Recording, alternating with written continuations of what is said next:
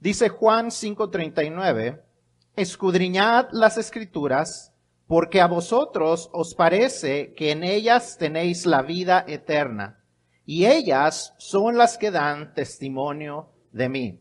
John 5:39 says, You pour over the scriptures because you think you have eternal life in them, and yet they testify about me. Let's pray. Vamos a orar. Heavenly Father, we are grateful for, for another day and another week that you allow us to start in your house. We're grateful for your goodness, for your provision, for your protection, for allowing us to end one more week and start a new one. And Father, we are grateful that we get to start it here, listening to your word. So allow us to understand your message for us and allow us to apply it in our lives. Padre, te damos gracias por un día y una semana más que comenzamos en tu casa, Señor. Te pedimos que tú hables a nuestras vidas en este día, que podamos entender tu mensaje y, entender cómo aplicarlo a nuestras vidas, Señor. Que tu Espíritu Santo esté constantemente moviéndonos a obediencia, Señor, para ser más conforme a, a la imagen de tu Hijo Jesús. Porque te lo pedimos y damos gracias. En nombre de Cristo Jesús. Amén. Amén. ¿Pueden tomar sus asientos?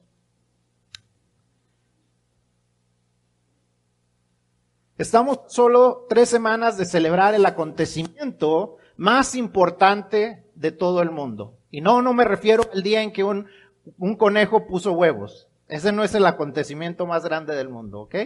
Estamos a tres semanas de celebrar eh, la, la razón, la máxima razón para la venida de Jesús. Jesús vino a enseñar, pero esa no fue la mayor razón para que Él viniera. Jesús vino a sanar, pero esa no fue la mayor razón por la que Él vino. Jesús vino para dar su vida y para volverla a tomar. Para morir en la cruz por, para pagar nuestros pecados y para resucitar para, que, para poder darnos vida eterna.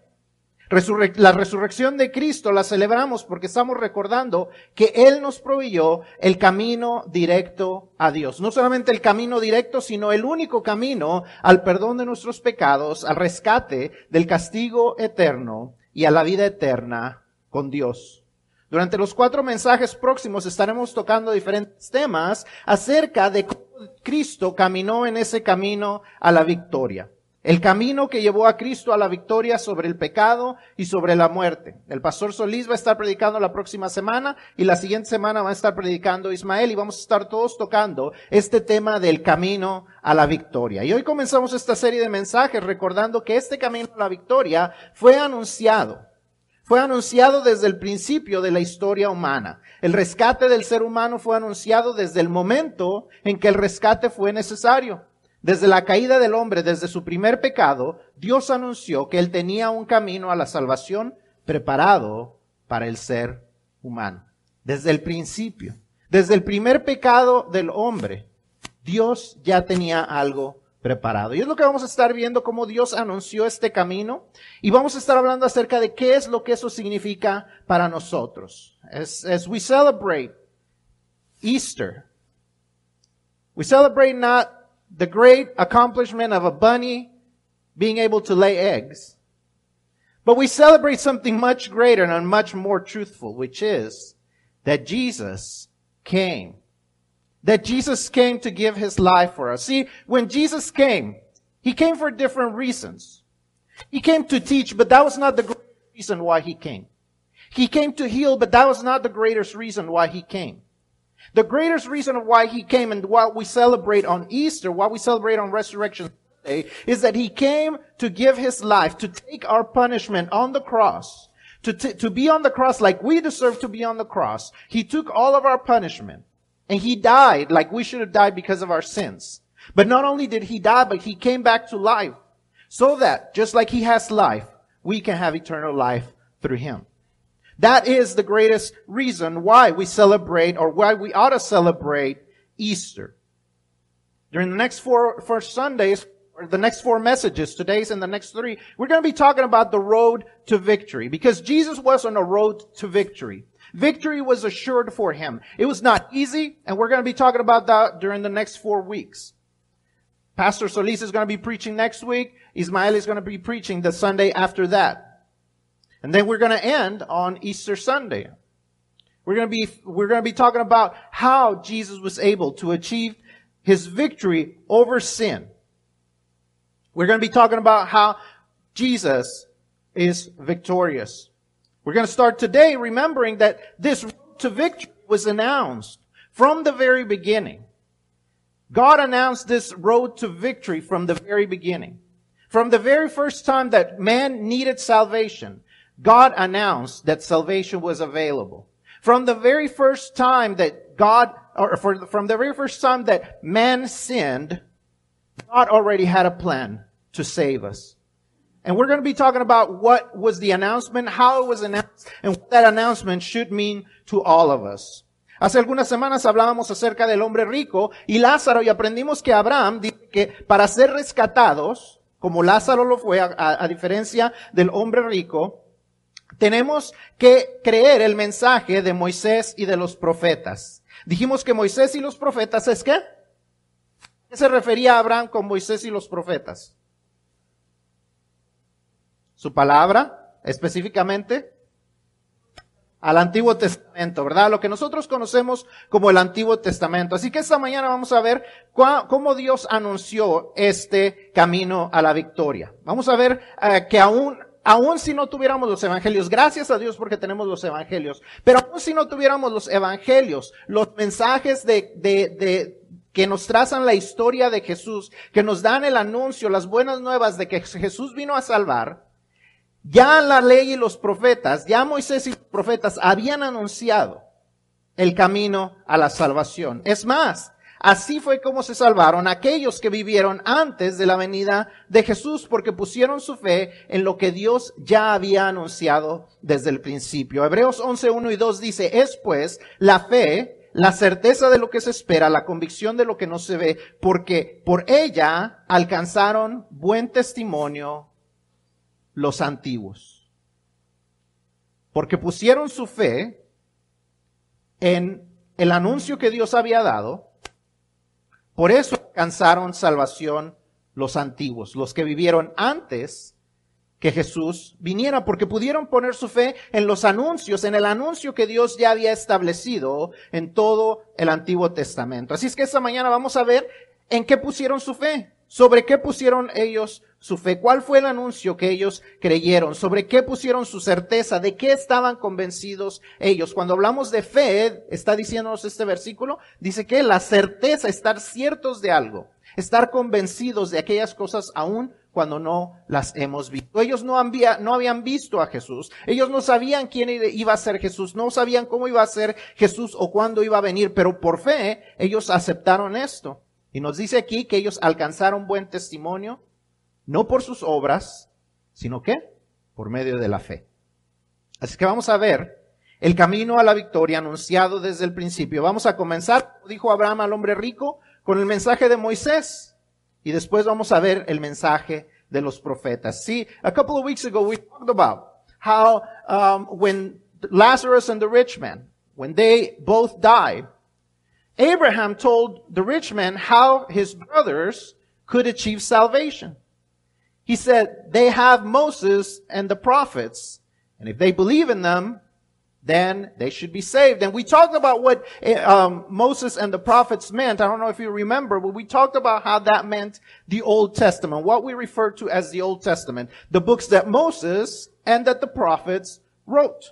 And so we're going to see what it was that they believed in. What is it that they should be, should have believed in? Because see, we have the gospel, right? We have the gospels. We have Mar, we have Matthew, Mark, uh, Luke, and John.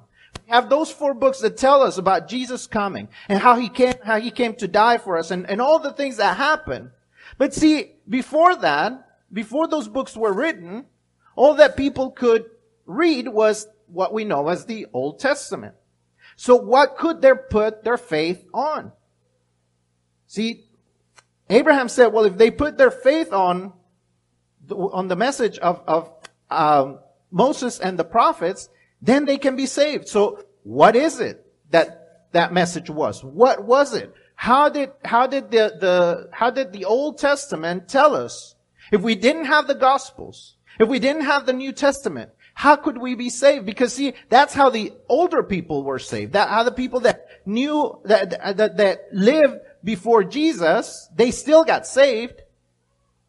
Hebrews 11, 1 and 2 says, Now faith is the assurance of what is hoped for, the condition, the conviction, sorry, of what is not seen. For by this, by faith, our ancestors were approved.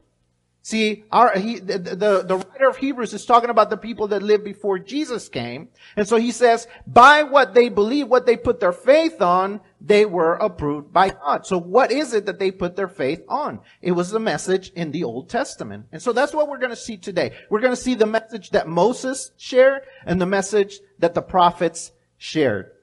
And so that's what we're going to be looking at this morning. We're going to start with Moses and then we're going to see what the message of the prophets was. Vamos a comenzar, como dije, eh, con Moisés. Moisés tradicionalmente es el autor de los primeros cinco libros de la Biblia y a través de esos cinco libros encontramos distintos anuncios del Salvador. Hay muchos anuncios, no tenemos el tiempo para cubrirlos todos, pero vamos a enfocar en tres que son importantes. Vamos a ver tres anuncios que hace Moisés acerca del Salvador. Génesis 3, 14, 15. Si usted está llenando su boletín, si usted está apuntando notas, vaya apuntando los versículos, porque no vamos a leer todos los versículos a causa de tiempo, pero apunten para que usted se asegure que lo que yo estoy diciendo está correcto. ¿Ok? Génesis 3, 14 al 15 vemos la promesa de un vencedor. Y este anuncio, curiosamente, se le da no al hombre, no a la mujer, sino a la serpiente. Cuando Dios está hablando, está hablándole a la serpiente y le da este anuncio. Le dice, y Jehová, Dios, dijo a la serpiente, por cuanto esto hiciste, maldita serás entre todas las bestias y entre todos los animales del campo. Sobre tu pecho andarás y polvo comerás todos los días de tu vida y pondré enemistad entre ti y la mujer, y entre tu simiente y la simiente suya. Esta te herirá en la cabeza, y tú le herirás en el calcañar. Dios prometió un vencedor. Dios le dijo a la simiente que las, perdón, a la serpiente que la simiente de la mujer, que aquel hombre que iba a nacer solamente de la mujer, recordemos que Jesús nació solamente de, de María, de una virgen, no fue engendrada, no fue engendrado por un hombre, sino por el Espíritu Santo, y eh, que ese vendría a darle en la cabeza a Satanás. Más adelante en el mismo capítulo, Dios nos da una imagen de lo que Dios iba a hacer por el hombre. Cuando el hombre se da cuenta de su pecado, ¿qué es lo primero que hace? ¿Qué es lo que hace el hombre? Se esconde, se hace delantales de qué? De hojas, trata de cubrir su propia, su vergüenza en su propia manera, pero eso no era suficiente. Y Génesis 3.21 nos da la imagen de lo que era necesario que sucediera. Génesis 3.21 dice, y Jehová Dios hizo al hombre y a su mujer túnicas de pieles y los vistió. Para que hubiera túnicas de piel, ¿qué tenía que suceder? Tenían que sacrificar un animal. Para cubrir la vergüenza del hombre verdaderamente como debía de suceder, tenía que haber un sacrificio, tenía que haber derramamiento de sangre. Dios, por medio de Moisés, anunciando que había un camino a la salvación, que había un camino a la victoria. Más adelante en el libro de Éxodo capítulo 12 vemos esta idea más clara. Éxodo 12 vemos la, la historia de la Pascua. Como Dios cuando, cuando ya los quiere sacar de Egipto, cuando ya está a punto de enviar la última plaga, la muerte de los primogénitos, eh, Dios les dice, tienen que hacer esto, tienen que matar un cordero, tienen que sacrificarlo de esta manera, tienen que cocinarlo de esta manera, tienen que derramar la sangre y la sangre eh, que, que, que sale de este cordero la tienen que poner en los marcos de las puertas para que cuando pase Jehová, cuando vea esos marcos, cuando vea que ustedes creyeron este anuncio, que pusieron su fe en este anuncio, no mate al primogénito. La respuesta de Dios a la fe de esas personas. Aquellos que le creyeron a Moisés, pusieron la sangre en los dinteles, hicieron lo que Dios pidió. ¿Y qué sucedió? Dios respondió a su fe. Dios trajo salvación a ese hogar. Dios no permitió que el castigo llegara a ese hogar. La salvación como respuesta de Dios a la fe y la confianza de ellos. Esto lo seguirían recordando cada año. Cada año les dijo Dios, recuerden esto. Y cuando sus hijos pregunten por qué lo, hicieron, lo están haciendo es porque Dios nos salvó. Porque Dios nos rescató. Tenían que poner esto, eh, poner en su vista lo que Dios haría eventualmente por medio del Salvador prometido. As we, as we see in, in, in the message, or, or as we talk about the message of Moses, see, Moses traditionally wrote the first five books of the Bible. What are the first five books of the Bible? If you don't know them, you can see the list at the beginning of your Bibles. Genesis, Exodus, Leviticus, Numbers, and Deuteronomy. So those first five books are written. Traditionally, it is said that that Moses wrote them. And so when when uh, Abraham is talking about Moses and the prophet, he's talking about these books, the five, the first five books, the f- five books that tell us about the law. But it's it, these these five books also tell us about the message of victory that was to come, the road to victory of Jesus. And so we're going to see only two of the books. And we're going to see three, three ways in which those books tell us that there would be a, a, a, conqueror, uh, someone who would win over sin, someone who was on the road to victory. Genesis 3, 14 and 15 tell, gives us the promise of a, of a, of a conqueror. And curiously, this message is not given to men. Curiously, this message is not given to the woman. This message is actually given to the serpent. See, it says, so the Lord God said to the serpent, because you have done this, because she had caused man to sin, she had tempted man to sin, says, because you have done this, you are cursed more than any livestock and more than any wild animal. You will move on your belly and eat dust all the days of your life. I will put hostility between you and the woman and between your offspring and her offspring. He will strike your head and you will strike his heel. See, God promised a conqueror. God told the serpent that the offspring of the woman, see, Jesus was the offspring only of a woman. Remember, she didn't have, she didn't have a husband. She didn't get married yet. She hadn't gotten married yet. So it was the Holy Spirit that, that caused her to be pregnant.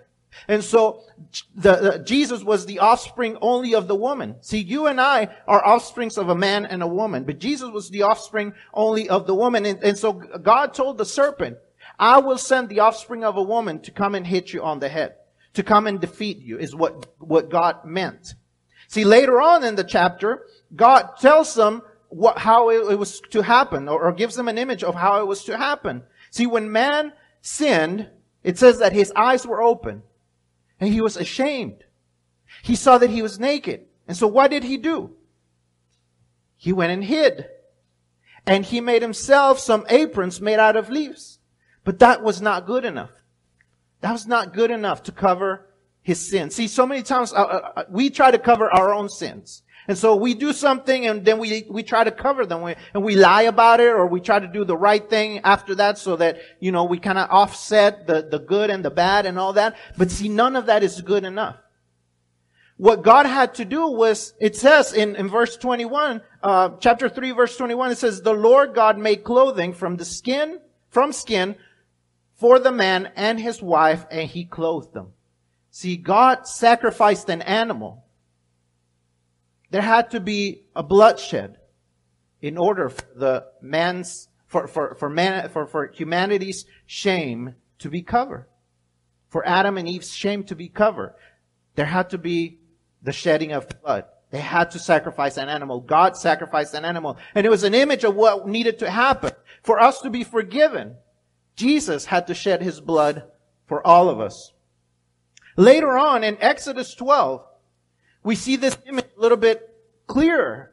And so this is when God is going to take the people out of Egypt. His people, the Israelites, He's going to take them out of Egypt. And so He's take, He, he tells them, I am going to bring the last plague. The last plague is the, the, the death of the firstborn. See, all the firstborn would die. Except in those households that believe what Moses said. And Moses said, you have to sacrifice an animal. You have to cook it a certain way. You have to, you have to burn the sacrifice in a certain way, but the blood, you have to take this blood and put it on the, on the door frames. And so when God goes through the city, when he sees a door frame that has the, the blood of the, of the lamb on it, he will not kill the firstborn in that household. who was going to be able to save their first sons? Who was going to be able to fir- save their children? Only the ones who believed. See, Moses told them, this is what you have to do. Who was actually going to uh, be safe? It was only the ones who believed, who trusted what Moses said, and they actually did what God told them. When they put their faith on what God told them. That's a, another picture for us. That when we put our faith in Jesus, we can also be saved. When we put all our faith in what God says, that Jesus is the only way, that Jesus is the only one who can bring salvation, when we trust that, when we put our faith in that, what happens? Then we can be saved. God always answers our faith. God always responds to our faith, our true faith in Jesus. And so then we, we know that that was the message of Moses. Well then, what was the message of the prophets? ¿Cuál era el mensaje entonces de los profetas? Ya vimos el mensaje de Moisés, ahora veamos el mensaje de los profetas. Los profetas, vamos a ver solamente dos. ¿Cuántos profetas hay en la Biblia? Hay muchos, ¿ok? Ahí tenemos eh, cuatro profetas, cuatro profetas mayores, tenemos tres, doce profetas menores, tenemos otros profetas que están ah, en, en, algunos de los otros libros. Así que hay muchos profetas, solamente nos vamos a enfocar en dos de ellos. Pero la Biblia habla acerca de más de 300 profecías en el Antiguo Testamento que se cumplieron en Jesús. Es más, de estas más de 300, 120 de ellas, más de 120 de ellas fueron uh, fueron uh, profetizadas por Isaías, perdón, de quien solamente vamos a ver cuatro, y alrededor de 30 fueron profetizadas por Zacarías, de quien solamente vamos a ver tres. Pero hay más de 300. Para que alguien pudiera cumplir con 10 de ellas, es casi matemáticamente imposible. Y Cristo cumplió más de 300, porque Dios lo había anunciado. Porque Dios quería asegurarse que nadie pudiera decir, es que yo no supe. No, es que Dios con claridad nos dice quién iba a ser el Salvador. Y el Salvador solamente podía ser Jesús. Así es que vamos a ver algunas de las profecías. Isaías, el libro de Isaías constantemente nos da imágenes de un Salvador prometido. Vamos a ver solamente cuatro de ellas, como les dije, Isaías 7:14. Isaías 7:14, si usted está apuntando, Isaías 7:14 nos dice, la Virgen concebirá y dará a luz un hijo. La Virgen concebirá y dará a luz un hijo. Ese era uno de los anuncios de parte de Isaías. ¿Quién vino a nacer como el hijo de una virgen? Jesús. ¿Quién había anunciado que iba a ser la simiente de la mujer? ¿Quién había anunciado que iba a venir el hijo de una mujer? Dios, ¿verdad? Por medio de Moisés, acabamos de verlo. Isaías 9:6, más adelantito, Isaías 9:6 dice, un niño nos es nacido, hijo nos es dado. Y nos dice las diferentes cualidades de Jesús que iban a ser las cualidades que son idénticas a las, a las cualidades de Dios Padre. Isaías 56 nos habla acerca de la imagen de los golpes y las humillaciones sobre el Salvador. Y todo el capítulo de Isaías 53 es la imagen del Salvador que iba a venir no como un rey, sino como alguien que iba a sufrir para pagar por tus pecados, por mis pecados, a llevar el sufrimiento que tú te merecías, que yo me merecía, a ser despreciado, a ser humillado, pero todo para, para darnos salvación y vida eterna. Después el libro de Zacarías nos da imágenes, muchas imágenes del Salvador, pero nos vamos a enfocar en tres imágenes. Como estamos hablando acerca de la semana de Pascua, vamos a ver tres imágenes que nos da Zacarías acerca de la semana de Pascua. Zacarías 11:12 nos habla acerca de que 30 piezas de plata serían pagadas por él. En esa última semana, a Judas se le pagaron 30 piezas de plata para que entregara a Jesús. Zacarías 12:10 habla acerca de cómo tras, trans, perdón, traspasarían al descendiente de David. Recuerdan que David, era perdón, Jesús era descendiente de David. Vemos las genealogías en Mateo y en Lucas y vemos cómo Jesús era un descendiente de David. Y vemos que desde Zacarías dice que un descendiente de David iba a ser traspasado, iba a ser lastimado. Zacarías 13:7 habla acerca de cómo al capturar a, Cristo, sus seguidores, sus ovejas, se dispersarían. Lastima al pastor y las ovejas se esparcirán. Y vemos que eso se hace real. Cuando capturan a Jesús, ¿qué pasa con sus discípulos? Huyen, se desaparecen, se, se, se dispersan. Entonces, vemos solamente, hemos, acabamos de ver solamente siete de las trescientas, de las trescientas profecías que Cristo cumple. Dios había anunciado el camino a la victoria. God had announced the road to victory, not only through Moses, but also through the prophets, just like Abraham said. And so we're going to look at two prophets, two out of many prophets, more than 20 that the Old Testament mentions. And throughout those prophets, there were more than 300 prophecies that talked about Jesus. It was almost mathematically impossible for anyone to fulfill those 300. Jesus fulfilled them all. And so when we talk about God announcing the road to victory, God knew what he was doing. God wanted to make it clear who the Savior was going to be, who was going to be the conqueror. And he was very clear on how he did it. And so we're not going to cover all 300 because of course I don't think you want to sit here for us to go through all 300 prophecies. If you ever want to see them, I have a list of all 300. So if you ever want to see them, just ask me, I'll print it out for you.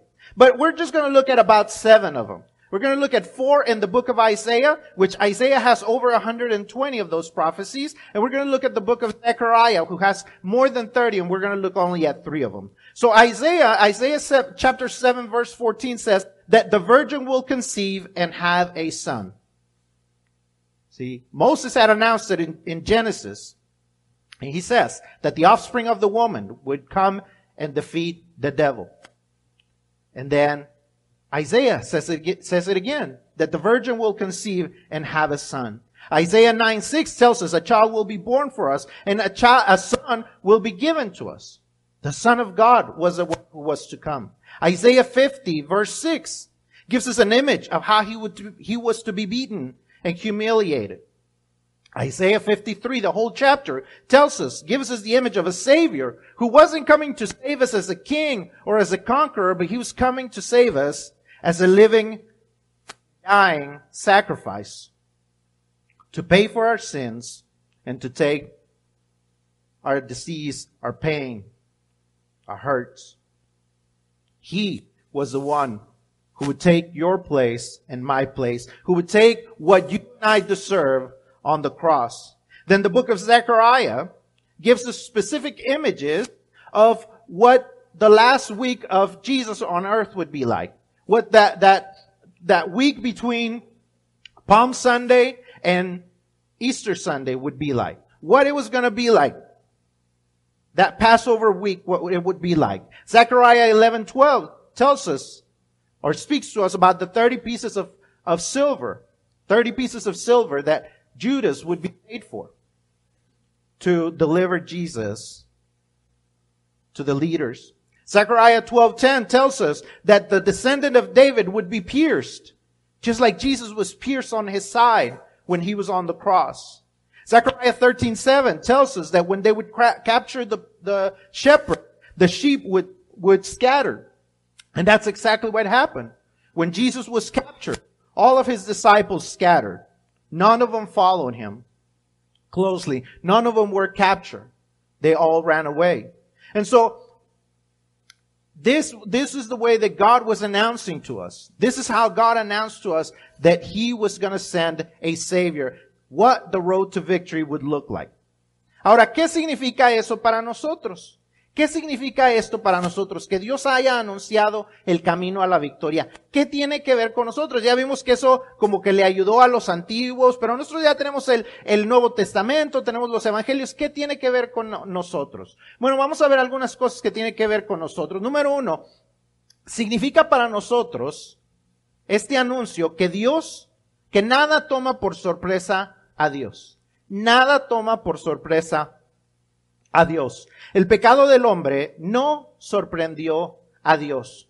No tuvo que buscar un plan B a causa de nuestra rebelión. Es más, aún antes de crearnos, Dios tenía el plan para rescatarnos de nuestros pecados. Eso nos dice que Dios ya tiene un plan. Primera de Pedro 1, 18 al 21. Primera de Pedro 1, 18 al 21 nos enseña que Dios había destinado a Jesús como el sacrificio por nuestros pecados desde antes de la fundación del mundo. Desde antes de la fundación del mundo. A Dios no se le ocurrió la idea de salvar al hombre cuando el hombre pecó. Dios sabía que el hombre iba a fallar y aún así escogió hacerlo. Desde antes de la fundación del mundo, Dios escogió no solamente hacer al hombre, sino saber que iba a enviar a su Hijo para rescatarlo. Por lo tanto, podemos estar seguros de que Dios tiene el control.